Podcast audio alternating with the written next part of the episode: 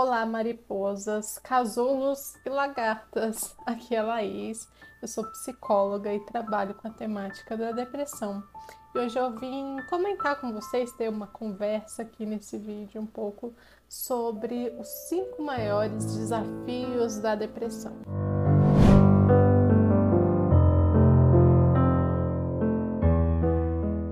O primeiro desafio que eu elenquei foi assumir e reconhecer que você está doente.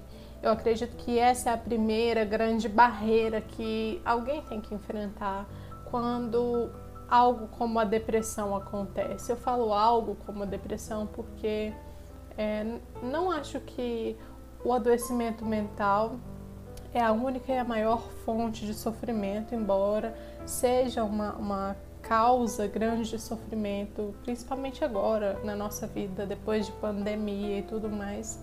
Mas existem também situações mais pontuais que não necessariamente a pessoa está doente, que não necessariamente ela tem um quadro clínico de depressão, mas que ali, naquele momento, é um desafio muito grande para ela. Quando a gente fala de diagnóstico, tratamento, doença, né, reconhecer ali os sinais e sintomas da depressão, eu acredito que esse é, é a primeira barreira realmente que alguém tem que superar, tem que enfrentar. Se essa pessoa quiser ter um bom desfecho, né? Porque às vezes é, os sintomas e tudo que acontece realmente por causa da depressão facilitam, fazem com que a pessoa fique de alguma forma não acomodada, mas ela fica limitada pela situação, principalmente por aquela questão do pessimismo, né? Geralmente a pessoa não tem uma perspectiva de que há um futuro, de que há uma outra possibilidade, que existe um tipo de vida melhor, de que existe a possibilidade de ser feliz em momentos mais frequentes. Então, quando eu falo de assumir e reconhecer que você está doente, é uma coisa que eu tenho prestado muita atenção nas pessoas que chegam para mim buscando atendimento, buscando ajuda.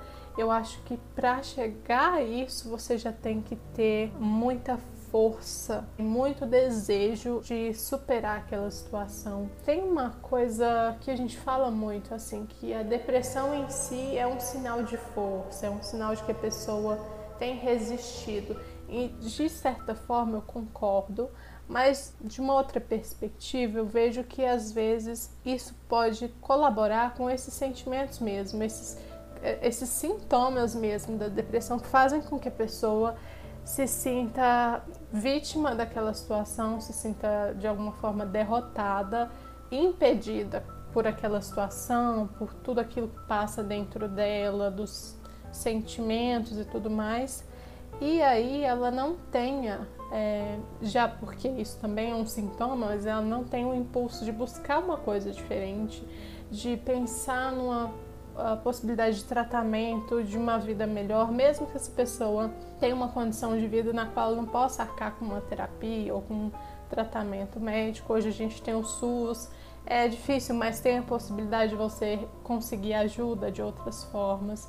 Então, é, com certeza, a, a depressão é um sinal de que a pessoa tem resistido, principalmente tem conseguido preservar a própria vida de alguma forma, que seja aos trancos e barrancos.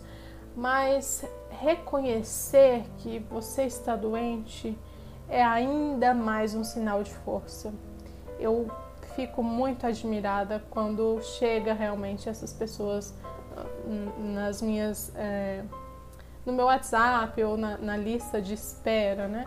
E a pessoa explica, olha, eu tenho sintomas depressivos, ou olha, estou passando por uma depressão, porque é muito doloroso reconhecer isso. Então, acredito que esse é o primeiro, um dos maiores desafios que a pessoa tem diante de uma depressão. Foi difícil para mim pensar como eu ia separar esses desafios, porque eu não sei realmente se uma coisa é mais dolorosa ou maior que a outra, mas é da minha limitada perspectiva. Se você vê de uma maneira diferente, por favor, colabora aqui nos comentários que eu vou ficar realmente muito, muito satisfeita, muito feliz de ter essa interação. poder ouvir também, né? De repente, quem já passou por essa situação ou ainda passa. O segundo desafio de quem tem depressão é reconhecer que precisa de ajuda e buscar por isso. Eu coloquei separadamente isso, né? De que primeiro a pessoa assume, reconhece que está com algo diferente, que está doente, que não está bem, que não está funcionando normalmente. Inclusive sobre esse primeiro ponto, às vezes a pessoa vive uma um quadro depressivo ou tem uma história de vida tão dolorosa e vive aqueles sentimentos, aqueles, aquele modo de, de a cabeça funcionar, aqueles pensamentos por tanto tempo que ela acaba se acostumando e de alguma forma interpretando que aquilo é o normal, que ela é daquela forma, que aquilo é a personalidade dela. E na verdade, é, isso também é um problema da, da doença.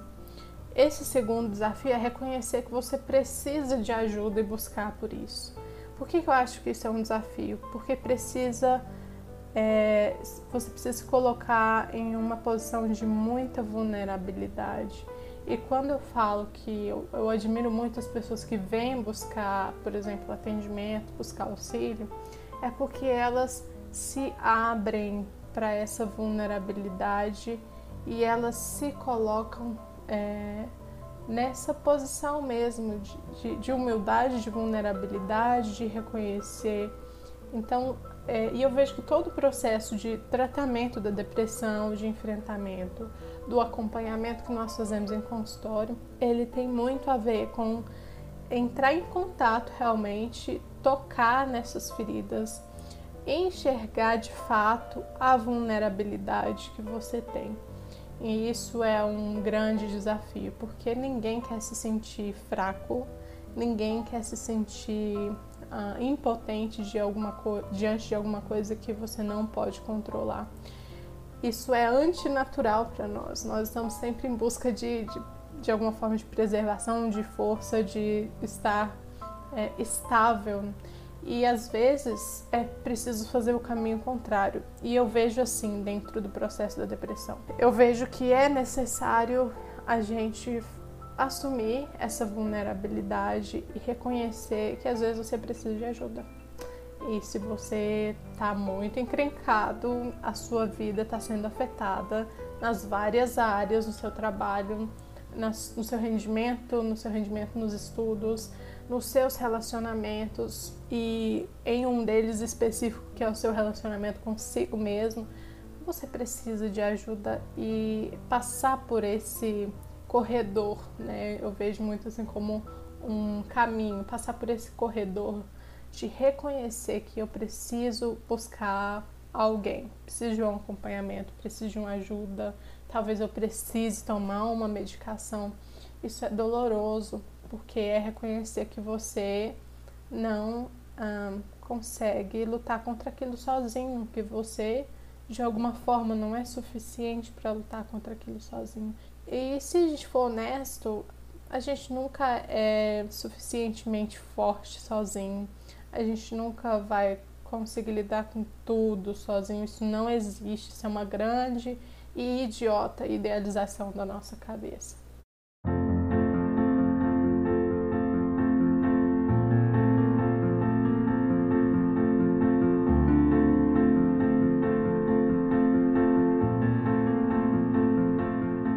Terceiro desafio das pessoas que têm depressão é lidar com os sentimentos negativos. Eu vejo um padrão muito frequente nas pessoas que com quem eu trabalho, as quais eu acompanho dentro de processo de depressão, que é ter até um, uma, um estilo de personalidade em que você, de alguma forma, idealiza a vida, idealiza as coisas e no fundo você tem aquele sonho de que a vida seja fácil, de que não seja nada doloroso, que as coisas fluam bem naturalmente, de que às vezes você é de alguma forma especial, que você não deveria passar por aquilo. É, e é uma coisa também muito complicada de se reconhecer mesmo quando a gente está lá na terapia falando sobre aquilo, porque é um, uma coisa meio até perversa de pensar, que é exatamente essa dificuldade, essa, essa negação. Você não aceita que a, a vida dói, que você passa por situações dolorosas. E geralmente isso acontece também porque, hum, naturalmente, você se apega às coisas que são ruins e dolorosas, ao passado, alguma coisa grave que tenha acontecido. Você tem de alguma forma essa habilidade de remoer as coisas, principalmente aquilo que é ruim. Então, tudo que é ruim, tudo que é difícil, tudo que é amargo em termos de, de vida, de experiências, você costuma prestar mais atenção e mesmo sem querer, você dá mais importância para isso. Isso fica mais no centro da sua atenção do que qualquer outra coisa. Então, esse desafio muito grande de lidar com sentimentos negativos geralmente leva as pessoas que têm um processo de depressão a buscar maneiras de fugir dos sentimentos negativos porque eu não consigo lidar, eu busco formas de fugir. Isso pode ser no álcool, na bebida, pode ser na droga, pode ser num comportamento autodestrutivo que a gente fala, que seja uma compulsão alimentar, seja algo que vai te distrair daqueles sentimentos negativos, te anestesiar daquela realidade, porque quando aquilo está diante de você, você simplesmente não sabe o que fazer geralmente você tem a sensação de que aquilo vai te engolir, que aquilo vai te dominar, que aquilo vai te destruir e que você não tem nenhum controle sobre aquilo e de repente ah, de alguma forma você cria uma, uma luta, uma guerra dentro de você para que aqueles sentimentos ruins não existam. E tem uma coisa muito grave até na nossa sociedade mesmo, que a gente é treinado, a gente aprendeu que se sentir triste é ruim, que sentir raiva é errado, sentir ódio.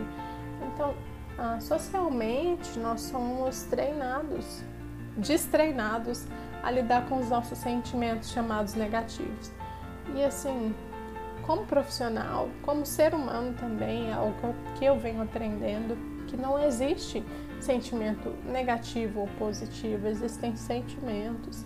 E quem dá significado, peso, cor a isso somos nós mesmos. Se eu sinto raiva por alguma situação que tenha acontecido entre eu e outra pessoa, algum mal entendido, isso é um sinal natural da minha mente, da minha cognição, de que algo ali não está de acordo, que alguma necessidade minha não foi satisfeita que algo não está como deveria estar. O problema, então, não é o sentimento de raiva, é o que eu faço com isso, é às vezes até o que eu deixo de fazer com isso, que é muito comum a gente guardar os nossos sentimentos, tentar uh, calar os nossos sentimentos, neutralizar, esconder.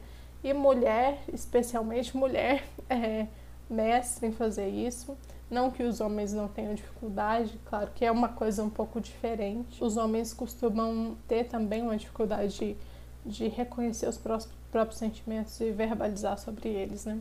As mulheres já têm uma dificuldade nesse sentido porque costumam guardar muito. Mas eu tô falando de uma maneira mais assim livre, que é um, uma coisa mais de opinião e de observação que eu tenho do que científica especificamente. Se vocês quiserem que eu traga mais dados né, sobre a questão do, dos sentimentos ou da depressão em si entre mulheres e homens, isso vai ser muito legal, podem comentar aqui. Fato é que todos nós temos muita dificuldade de lidar com os nossos sentimentos negativos. O que a gente tenta fazer é isso: esconder, fingir que não tá ali, ou colocar isso para fora de uma maneira que vai me prejudicar ou prejudicar outras pessoas. Então.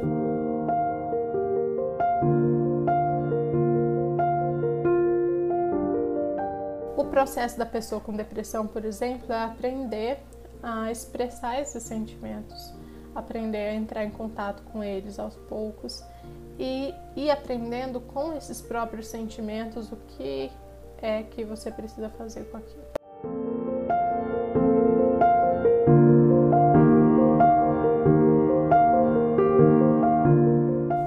Desafio das pessoas que têm depressão é lidar com pessoas. Eu fico pensando que geralmente pessoas, os relacionamentos em geral, seja relacionamentos afetivos ou situações sociais em geral, familiar, são, na maior parte das vezes, fonte de alguma coisa que vai. algum, algum gatilho que a gente fala muito, eu não gosto muito dessa palavra, mas algum gatilho que vai gerar uma crise depressiva, por exemplo.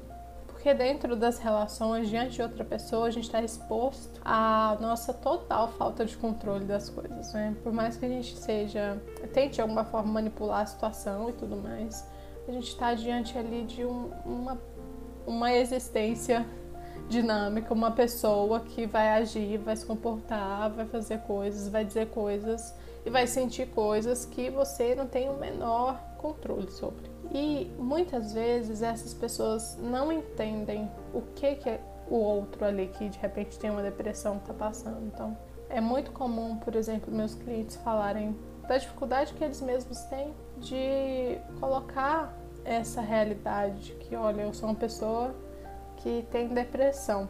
A maior parte deles não fala isso e eu entendo perfeitamente porque não falam isso para as outras pessoas, para as pessoas do convívio diário do trabalho ou de, de ambiente de faculdade e tal, porque você se como eu falei no outro tópico, você se coloca num lugar de extrema vulnerabilidade. Então, eu entendo muito que, que seja uma escolha. Acredito que provavelmente eu faria também essa mesma escolha de não ficar falando, ai, tenho depressão, faço tratamento. E não estou falando no sentido de, ah, só falar por falar para as pessoas, mas diante de alguma situação que seja necessário, explicar isso, né? Dizer, olha, eu tenho um problema, tenho um diagnóstico de depressão e tudo mais.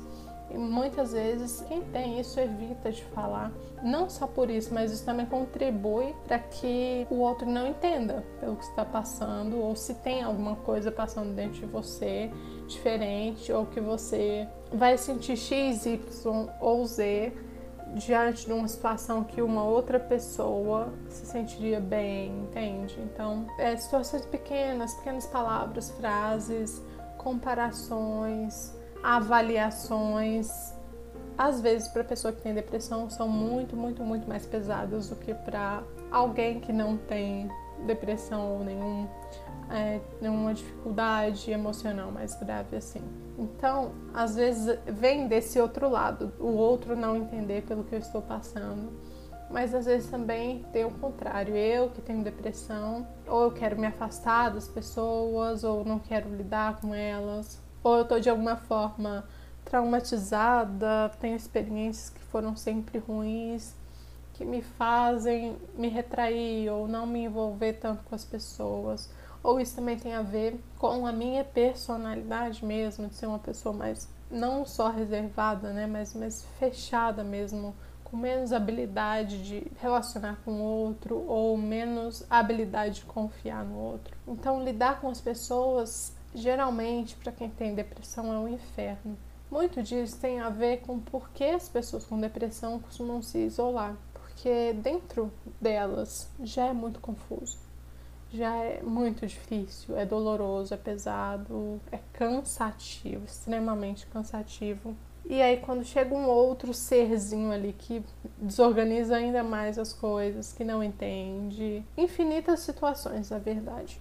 É muito mais difícil de lidar e de mesmo, sei lá, querer continuar vivendo, por exemplo.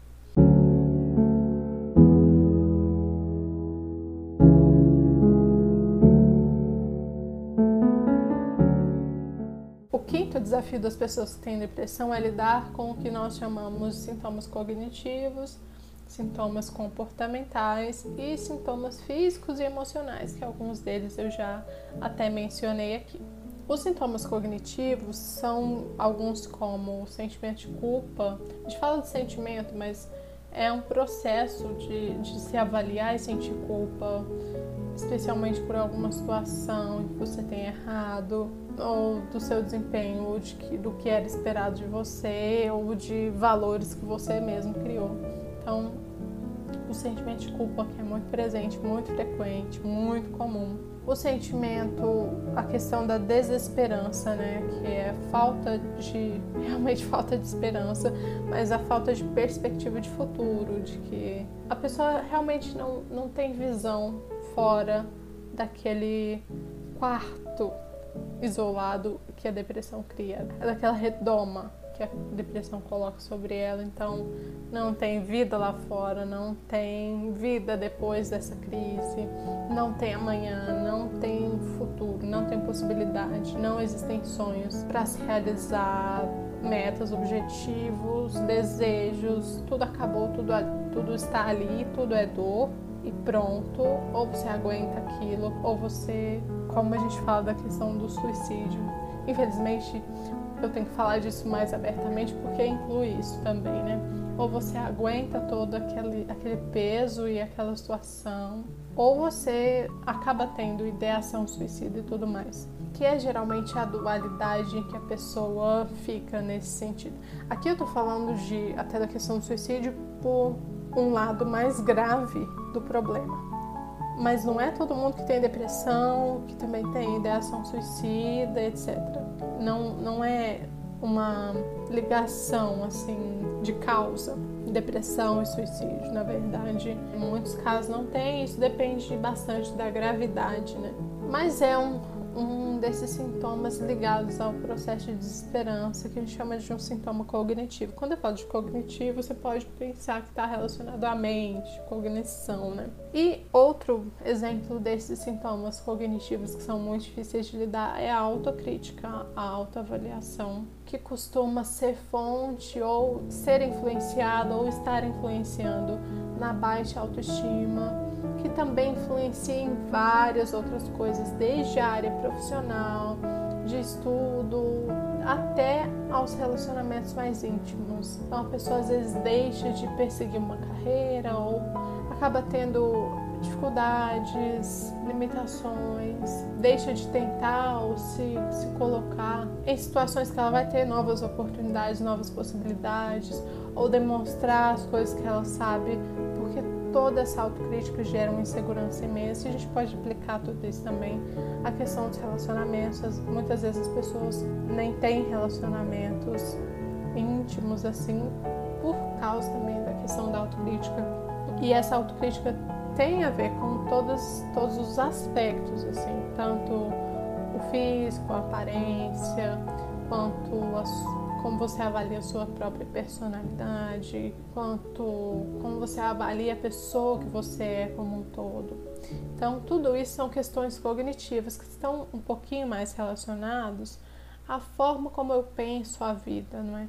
Agora, dentro desses sintomas que são esse quinto desafio da pessoa depressiva lidar, tem os sintomas que a gente chama de sintomas comportamentais. Algumas coisas eu até mencionei aqui rapidamente, que é fazer menos coisas que um dia te deram prazer, que é uma baixa produtividade, o isolamento que aumenta também. Então, é, todos esses comportamentos que divergem do que a gente chamaria de normal, né?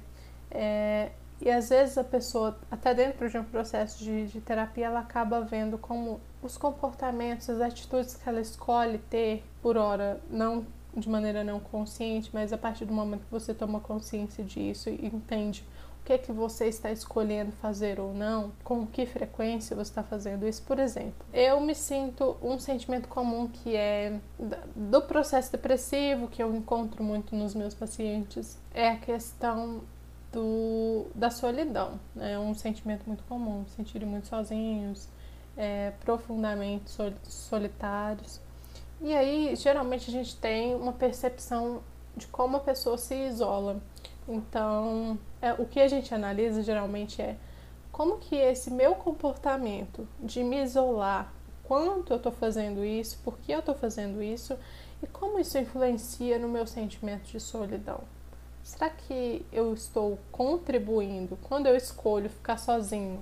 Quando eu escolho não sair, quando eu escolho não aceitar o convite do pessoal para se encontrar, quando eu escolho não estar tá naquela festinha da família, naquele almoço de domingo, será que eu também não estou escolhendo me sentir mais solitário, mais sozinho?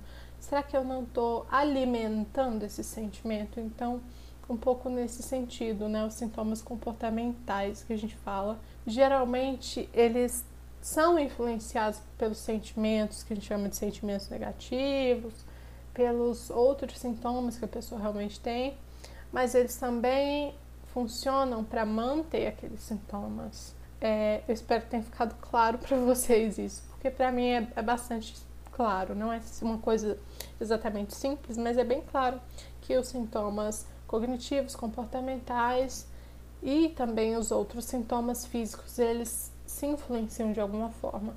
Esse, esse terceiro, que seriam sintomas físicos, eu coloco aqui junto sintomas emocionais, porque eu trabalho numa perspectiva que a gente considera o sistema sensório afetivo da pessoa, então eu considero tanto os sentimentos quanto a vivência dela, do corpo, o que, que ela sente realmente. Por exemplo, às vezes eu tenho muito cansaço, e esse cansaço não é uma coisa só para se dizer, não é uma coisa só de cansaço mental, às vezes é também, mas eu sinto isso no meu corpo. Então, é, a gente considera todas essas dimensões e não tem como desconsiderar isso. E esses sintomas físicos têm a ver, por exemplo, com a falta de energia, que também tem a ver com, falta, é, com esse cansaço é, extremo que a pessoa sente. Eu não estou dizendo que é tudo apenas emocional. Eu acho muito perigoso essa, essa ideia de que tudo é emocional, porque a gente sabe que tem influência dos hormônios, é, da neurofisiologia da pessoa. Os sintomas que acontecem, que são esses que eu estou mencionando, eles acontecem por causa de disfunções nos neurotransmissores mesmo. Então, não é que a pessoa só se sente assim. O corpo dela responde a isso. Então, é uma relação mútua, é muito mais uma relação mútua entre é, físico, emocional, cognitivo, comportamental do que uma causa única só ali no cérebro. Tanto que depois eu vou fazer um vídeo falando sobre a questão da medicação, da terapia, como que a gente faz realmente esse acompanhamento da depressão, como que muitos casos a gente consegue um sucesso muito grande, né? É, a gente não fala de cura exatamente, eu gosto até de usar essa palavra porque muitas pessoas se sentem curadas mesmo. A gente fala de remissão de sintomas, então ela tem totalmente é, uma vida sem aqueles sintomas, sem novas crises. Então, é o que a gente busca com acompanhamento, especialmente com um acompanhamento precoce. Mas voltando à questão dos sintomas físicos, é, a perda do prazer, isso às vezes envolve o prazer sexual, é, a perda de interesse também. E quando eu falo de prazer e interesse, não é também só sexual, mas em tudo aquilo que me dava prazer, desde a alimentação até uma atividade simples que eu uh, assistindo um filme, eu gostava, por exemplo, eu já ouvi isso. Gostava muito de ver filmes, assistir séries, mas isso perdeu totalmente a graça para mim. A pessoa deixa de ter realmente prazer nessas atividades e aí a gente tem que realizar todo um trabalho dentro disso, é, entendendo que você não vai voltar a ser exatamente a pessoa que você foi antes, mas você pode recuperar o sentido em, em muitas coisas e especialmente descobrir novas coisas que vão te alimentar, que vão te fazer sentir vivo. Então, falando sobre o tema do nosso vídeo, essa questão de lidar com todos esses sintomas cognitivos, sintomas comportamentais, sintomas físicos e emocionais, acredito que é um desses grandes desafios para quem tem depressão. All right, it took me three days to send you this, but. Uh, sorry. I was in a depression, but I'm trying to come out. E você, você concorda que esses sejam os maiores desafios para quem tem depressão? Ou você vê outras coisas na sua experiência, na experiência de outras pessoas que são desafios ainda maiores? Ou que não só não estavam listados aqui nessa nossa conversa. Deixa para mim nos comentários que eu vou adorar saber. E eu vou ficando por aqui. A gente volta a se ver no próximo vídeo. Tchau, tchau. Pessoal, recadinho no final. Se você chegou até aqui, ouviu esse episódio, muito obrigada pela companhia. Mas como você deve ter percebido, o áudio desse episódio foi gravado para um vídeo que acabou não dando muito certo, mas que eu resolvi aproveitar em forma de podcast. Então esse recadinho aqui é para te dizer que se você tem algum comentário, alguma opinião, alguma experiência, ou gostaria de ter a minha opinião ou da Lanai sobre algum assunto relacionado à saúde emocional, especialmente o assunto desse episódio de hoje, você pode mandar um e-mail para semterapiapodcast@gmail.com, ok? Um abraço.